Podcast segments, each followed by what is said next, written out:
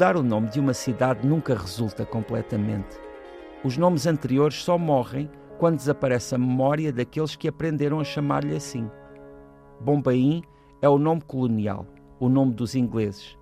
Ninguém se incomoda que um estrangeiro o utilize, mas atualmente o nome oficial de origem marata é Mumbai. Caminhámos muito em Mumbai essa foi a nossa maneira de deixar que a cidade passasse por nós. De repente, envolvidos por uma multidão de crianças de uniforme, com malas de couro grosso às costas, de repente, homens a martelarem lata, a remendarem sapatos, a amassarem nan, e mulheres sentadas no chão, a fazerem longos colares de flores, a passarem com vasilhas de água à cabeça. Gente a querer vender-nos qualquer coisa, limonada, porta-chaves ou incenso, cabras a comerem ervas e cartão, uma mulher a vender hortaliças enquanto cata piolhos da cabeça de um rapaz, um homem carregado com um monte de sacos de algodão doce com o dobro da sua altura. De repente, gatos. E dois homens a cozerem um colchão com agulhas enormes. Alguém a varrer a rua, a soldar cabos de aço, a arranjar uma bicicleta, a rezar num pequeno altar e uma família de cinco pessoas a passar de mota, seguida por outra família de cinco pessoas a passar de mota. De repente, tudo de todos os lados. José Luís Peixoto, hoje arrumamos à Índia, a uma das suas cidades mais marcantes e isto de mudar nomes de cidades ou de países nem sempre resulta, porque uma pessoa nunca esquece pois ou raramente é. esquece o anterior, é. até porque foi tão impactante nas nossas vidas. Portanto, chamar Bombaim de Mumbai vai demorar muito tempo. Pois para é. nós e, ou e, para uma grande parte da população mundial continuará a ser Bombaim por, por muitos anos. E para nós portugueses até provavelmente nos custa especialmente porque diz-se que Bombaim é uma palavra é um nome que foi dado pelos portugueses e que viria de Boa Bahia, não é? porque Bombaim fica numa baía e os portugueses andaram por lá, uh, inclusivamente, não muito longe de Bombaim ou Mumbai, como preferirmos. Uhum. Existe ainda hoje uma localidade junto ao mar, como não podia deixar de ser, onde se fala uma língua que tem origem no português e que infelizmente está a desaparecer a olhos vistos, não é? porque uh, na Índia, claro, a predominância de, das línguas locais é gigantesca, tal como a própria Índia não é? é gigantesca. E esta cidade de Mumbai também é uma cidade gigantesca, onde se vive um pouco aquele caleidoscópio que normalmente as pessoas associam à Índia, porque por onde quer que viremos o olhar, encontramos sempre alguma coisa normalmente exótica para os nossos olhos a acontecer. Olha, eu nunca estive em Bombaí, atual Mumbai, mas uh, estive numa experiência uh, há uns anos, uh, início dos anos 2000, em Londres, fui ver o Bombay Dreams de, um, do Andrew Lloyd Webber. Pois, ligado com Bollywood e com essa. E é uma experiência estética. absolutamente extraordinária. Portanto, um, agora imagino isso numa dimensão não apenas de um teatro, mas de toda uma cidade. Pois. Portanto, hum, é daquelas realidades que eu acho que nós até podemos estranhar num primeiro impacto, mas que depois é, parece-me ser algo fascinante. Sentes isso? Sim, sabes.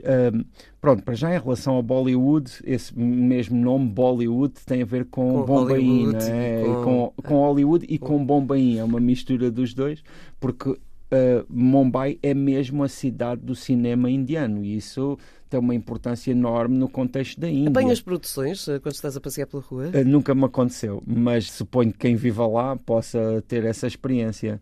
Se bem que o cinema indiano na Índia é realmente seguido por milhões e milhões e milhões de pessoas. É um fenómeno que tem realmente impacto naquela região do mundo. Nós às vezes não temos verdadeiramente consciência, mas as grandes estrelas de Bollywood são conhecidas em toda a Índia e aquelas estrelas do nosso mundo, na verdade, são tão desconhecidas lá como as deles são desconhecidas uhum. cá. E esse é, é, é, um aspecto marcante. Mas no que diz respeito à presença indiana na Inglaterra, é enorme Aliás, até mesmo pela minha experiência, este ano eu tive a oportunidade de ir a Mumbai com os meus filhos. Fomos lá, foi, foi, foi fantástico também ter a oportunidade de estar com eles lá, eles testemunharem, não é, todos aqueles aqueles estímulos, não é? Mas assim, pouco depois de ter voltado, fui justamente a Londres e encontrei lá uns conhecidos que me levaram a um restaurante indiano. Uhum. E aquele restaurante indiano era tão genuíno como na Índia, não há qualquer dúvida. E efetivamente a comunidade indiana em Londres é, é enorme, tem já várias gerações. Aqui em Portugal também tem bastante importância. Também há aqui uma comunidade muito estabelecida, aí eh, às vezes com ligação a Goa, não é? Porque Goa também foi uma aqui uma linha uh, histórica que uniu Portugal e o continente indiano durante muito tempo. Eu chamo-lhe continente porque efetivamente é, é, é um continente. É muito... No que diz respeito a Mumbai, efetivamente é um livro que não termina de ser lido. Indo lá, estando lá, nós, como dizia, confrontamos-nos com imagens que para nós são muito inusitadas, mas eu acho que é muito importante. Acho que a mais inusitada, não te esqueças do que faz dizer, mas a mais inusitada que contaste na crónica é da senhora que uh, estava a vender verduras, mas simultaneamente a catar piolhos na, na, na, ah, sim, na sim, sim, sim. Olha que isso não se vê uma vez, vê-se várias vezes.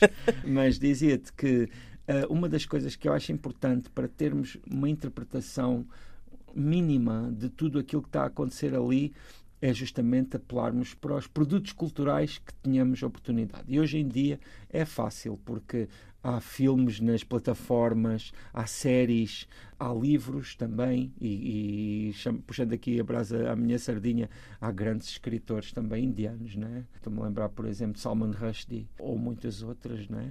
que também, muitas vezes, de certa forma, nos dão ali alguma chave para entendermos tudo o que está a acontecer.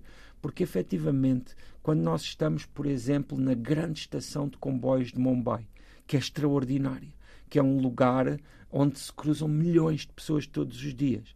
Recentemente, e a propósito de produtos culturais, digamos assim, estava a ver um documentário sobre a quantidade de acidentes de comboios que existem em Mumbai. É um número extraordinário todos os dias, porque as pessoas vão penduradas em todos as os pessoas vão penduradas nos comboios, fazem viagens muito difíceis, tanto que, por exemplo, nos comboios lá existem os vagões das mulheres e os dos homens, porque pronto, às vezes haveria abusos, não é? tendo em conta a quantidade de de gente né, que vai ali condensada naqueles vagões. Não fazia ideia de que havia essa, essa é, separação. É, existem, existem das mulheres, uh, também podem ir crianças, e existem o dos homens. E as pessoas vão literalmente a transbordar pelas portas, pelas janelas, e às vezes quando há cruzamentos de comboios ou quando há quedas nas linhas, isso é muito perigoso. Mas isto para te dizer que realmente Mumbai é uma cidade, mas, mas também poderia ser um país porque aquilo que se vê ali é, é, é incrível. Eu lembro-me, por exemplo, de sair, agora nesta, nesta última vez que lá estive, de sair à noite para o avião, né? de, de, de, ir, de ir para o aeroporto e de ser de noite, assim, talvez umas três e tal da manhã, e, e, da quantidade de pessoas a dormir na rua. E, e, não são mendigos, não são sem abrigo, são trabalhadores, são pessoas que passam o seu dia a trabalhar e que, e que dormem na rua. Mas que ainda assim não chega para, não para chega, comprar, não chega para pagar porque, um teto. Uh, são vidas muito difíceis mesmo. E por aí eu ia, eu ia questionar-te de uma outra forma, portanto, aquilo que eu tinha pensado era perguntar-te, sendo Mumbai o centro de, de, de Bollywood se, se, de alguma forma se assemelhava àquilo que acontece em Hollywood, ser uma cidade mais plástica. Já percebi que alguns problemas são comuns. A questão das, das pessoas dos sem-abrigo, uh, que é uma realidade também de Hollywood uhum. que não sim, se consegue sim. contornar, uh, que não aparece nas imagens turísticas, como, como, como é óbvio, mas que é uma mas realidade da cidade. Mas já percebi que não é assim tão plástica, portanto é mais, uh, tem mais Índia dentro do que uma Hollywood tem da América. Claro, as imagens chocantes de miséria e de dificuldades em Mumbai são muito fortes. Vê-se situações muito extremas, não é? Famílias inteiras que vivem na rua, pessoas doentes, claramente, com doenças muito graves, que estão completamente entregues na rua. Não desta vez, mas noutra vez eu já vi cadáveres na rua, não é? humanos, né? já para não falar de animais que, que existem um pouco por todo lado. E isso é, é, é, realmente muito duro, é uma das imagens mais duras que, que, e é uma das coisas mais difíceis de assistir, sendo que também é uma cidade de gente com muito dinheiro. Também milionários que normalmente vivem no topo dos grandes arranha-céus. É no topo dos grandes arranha-céus que existem esses apartamentos, às vezes duplexes, triplexes, é? com condições que são completamente incomparáveis com as dos pisos térreos. Porquê? Porque aí, por exemplo, não chega ao ruído das ruas. Porque Mumbai é uma cidade de ruído permanente. Eu, por exemplo, penso como é que será o entendimento do mundo que têm aqueles pequenos, aqueles cães e gatos que vivem lá, porque eles devem pensar que o mundo é um ruído permanente. Ou, ou até as pessoas que nascem ali também ficam completamente. Porque há poucos que têm oportunidade para conhecer o mundo. Sim, porque são milhões de pessoas que vivem lá, né? apesar de hoje nós encontrarmos muitas pessoas de origem indiana pelo mundo, a verdade é que na Índia há muitas mais, né? E ali estamos a falar de um lugar onde o trânsito, para os nossos padrões, é, é caótico, caótico, e onde uh, existe a prática de buzinar constantemente. Uh, todas as pessoas buzinam constantemente.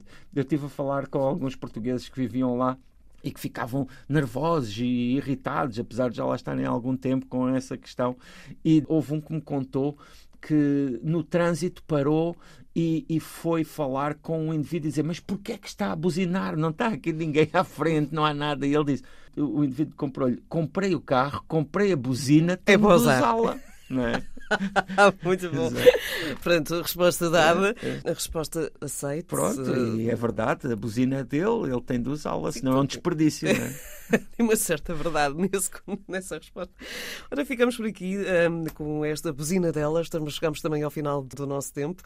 O Tanto Mundo está em permanência nas plataformas de podcast.